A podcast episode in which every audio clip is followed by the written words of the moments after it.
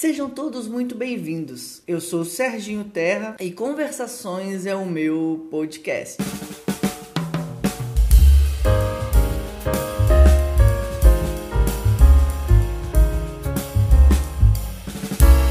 Hoje vamos falar sobre fé. E a pergunta não é se temos fé, mas fé em quê? Durante muito tempo, me pareceu que o nosso desafio como cristãos era criar pontes com aqueles que nós mesmos nomeamos de ateus. Ainda hoje, quando falamos o nome do filósofo alemão Nietzsche, os cristãos se sentem desconfortáveis mais recente, o ateu contemporâneo Richard Dawkins escreveu o livro Deus, um Delírio, onde fez aquilo que nós poderíamos chamar de militância ateísta e fundamentalista. Nós escrevemos livros para refutar e nós conseguimos de alguma forma ir cercando as nossas convicções, as nossas crenças, defendendo a nossa fé. É assim que a gente fala, né? A gente vai defender a nossa fé. Mas o ponto que eu quero refletir é: fé em que? Nós só conseguimos conseguimos falar da nossa fé em oposição a outra? Precisamos atacar o que chamamos de secularismo, ceticismo, ateísmo ou qualquer outro ismo para falar da nossa fé? Nossa fé é só uma reação àquilo que pensamos que se opõe a nós? Não, eu penso que ela tem muito a contribuir e a construir. Ela é mais do que uma simples força que se opõe a algo. E um dos meus autores favoritos é o teólogo e filósofo tcheco Tomás Halik. Em seu livro A Noite do Confessor, percebemos a grande influência daqueles que nós podemos chamar de teólogos do paradoxo: o apóstolo Paulo, Santo Agostinho, Pascal ou Kierkegaard. Cada um desses, em seu tempo, foi capaz de ler e discernir o que estava ocorrendo e abrir novos horizontes para a vida da fé. Sim, se você me perguntasse se a forma da fé e da religião que estamos habituados a viver está de alguma forma morrendo, eu diria que sim. E como um teólogo do paradoxo, eu diria graças a Deus. E por que eu digo isso? Digo isso porque vivemos em um tempo que podemos chamar de demasiada fé. É fé demais estamos entorpecidos com o uso deliberado da palavra fé, assim como o uso da religiosidade ou daquilo que nós poderíamos chamar de fé na fé. Até os coaches já se aproveitaram disso. Se você acredita, você consegue. Isso é uma crença infantil, é lidar com a banalização da fé. Até o ateísmo do Dawkins precisa de fé para se sustentar. Estamos de fato embriagados com o uso da palavra fé. Thomas Halik, citando o texto de Lucas 15, onde os discípulos pedem a Jesus para que aumentem a fé deles, eles ouvem o seu mestre dizendo: se tivessem fé, como um grão de mostarda, poderiam dizer a esta amoeira: Arranquem-se daqui e plantem-se no mar, e ela lhes obedecerá. Sempre que pensamos nesse texto, pensamos na perspectiva da nossa fé ser minúscula, no tanto bem que ela precisa crescer. Ela é minúscula e precisa ser maior, até ficar do tamanho da minúscula semente de mostarda. E só assim ela florescerá. Independente do tamanho da fé que dizemos ter, no nosso inconsciente pensamos sempre que ela precisa crescer. E o que o Tomás Halik vai trazer ali de genial e nos fazer refletir é que talvez a nossa fé tenha sido demasiada grande. O que ela precisa, na verdade, é de diminuir até se tornar pequena, como uma semente de mostarda. Não, não é que ela precisa crescer. Às vezes ela está maior que a semente. Sendo assim, ela precisa é de diminuir. E só assim ela poderá dar o seu fruto e manifestar a sua força. Durante muito tempo, pensamos que aquilo que chamamos de falta de fé era o problema. Mas penso que o problema do nosso tempo presente é fé demais. E estou convencido de que precisamos que a nossa fé seja forjada no fogo da crise. Realmente, eu, Serginho, estou convencido que essa demasiada fé tem atrapalhado a nossa relação com o nosso Senhor Jesus Cristo de Nazaré. E muito provavelmente, assim como o nosso Cristo, essa fé terá que sofrer, ser crucificada e morrer para que ressuscite uma nova fé viva. A verdadeira fé, irmãos, nunca pode ser demasiada, porque se ela for, ela está pecando por falta de respeito com o mistério que é a vida e para com o mistério que é Deus. Deus é sempre muito maior do que as imagens que podemos fazer dele. Como diria Santo Agostinho, se compreendes, não é Deus. Você me encontra em qualquer mídia social. É só digitar Serginho Terra. Um abraço e até o próximo Conversações.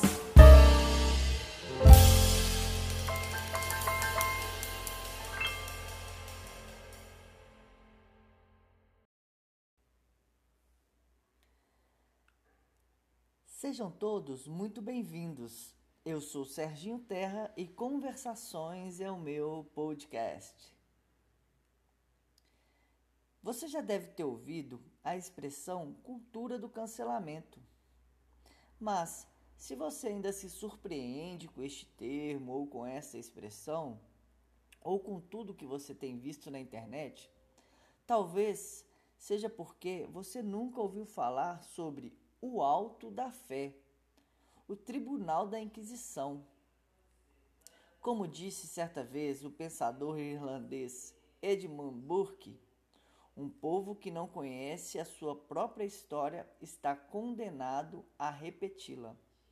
Às vezes só fazemos isso de uma forma estética diferente, mas não é de hoje que fazemos linchamento com as pessoas. Ou melhor dizendo, com algumas pessoas, né? Aquelas que não concordam com as nossas teorias ou com as nossas crenças. Durante o século XV, por exemplo, o programa de final de semana era queimar hereges. Nestes que chamamos altos da fé, a fim de defender uma única fé, famílias levavam até suas crianças para cuspirem, xingarem e zombar daqueles que estavam sendo queimados vivos. Dar risada e tirar sarro de alguém que está sendo executado.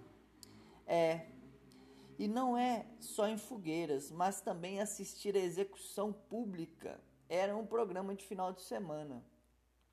Esses autos da fé são uma mancha na nossa história e de alguma forma eles seguem se repetindo em todo o tempo. Na Bíblia Sagrada também vemos relatos assim.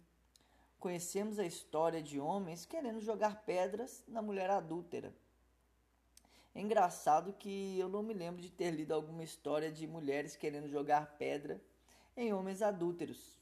Será que os homens não cometem adultério? Precisamos perceber que essa característica está enraizada no ser humano. Nossa herança histórica deixa isso bem claro. E por que fazemos isso? Esta é a pergunta-chave. Por que fazemos isto? Porque neste momento, no momento em que estamos condenando as pessoas, queimando elas na fogueira ou apedrejando elas, nós nos sentimos de alguma forma puros, de alguma forma estamos corretos, estamos defendendo uma causa legítima. É claro que na nossa visão, é claro que essa causa legítima é na nossa cosmovisão, como você queira dizer. Estamos defendendo uma verdade absoluta. Por isso, fazemos isso. E Jesus nos dá um exemplo lindo e diz: Quem não tem pecado, que atire a primeira pedra. A cultura do cancelamento foi considerado o termo do ano em 2019, sendo definida como algo do tipo abre aspas, ignorar totalmente uma pessoa e o que ela produz, caso ela cometa um erro, fecha aspas. É importante lembrar que quando falamos erro aqui, é óbvio que esses erros são segundo os nossos critérios e as nossas crenças. Hoje, nas mídias sociais, fazemos as nossas inquisições. Difamamos sem considerar a história, o legado Difamamos sem considerar a pessoa mesmo, sabe? A vida humana que está do outro lado. Nos esquecemos que ela tem família.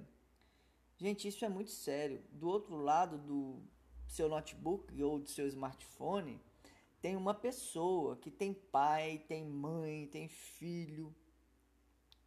E essa cultura do cancelamento ganhou tanta força que agora os estudiosos eles vão considerar que não é mais uma questão de se eu ou você ou se alguma pessoa será cancelada, mas quando ela será cancelada. Então agora passamos para outro estágio. Por medo, todos nós seguimos uma espécie de manual de comportamento online para evitar criar polêmicas. Somos de alguma forma castrados de qualquer tipo de manifestação. Likes e comentários em publicações precisam passar por um crivo moral e ético, lógico, determinados pela sua bolha, pelo seu lugar de convívio. convívio. E caso algo chame a atenção, pelo menos entre o nicho de seu público, você será cancelado. Quando eu penso em cancelamento, eu penso pelo menos em dois tipos de cancelamentos. O primeiro é o que estamos acostumados a ver: uma avalanche de denúncias e ataques naquele que cometeu esse suposto erro, né? Esse esse erro que está contra os nossos dogmas ou contra as nossas crenças, contra as nossas teorias. E a segunda forma de cancelamento, não menos cruel, é o cinismo. Quando digo cinismo aqui, o que estou querendo dizer? Hoje, as pessoas são canceladas muitas vezes sem ser avisadas.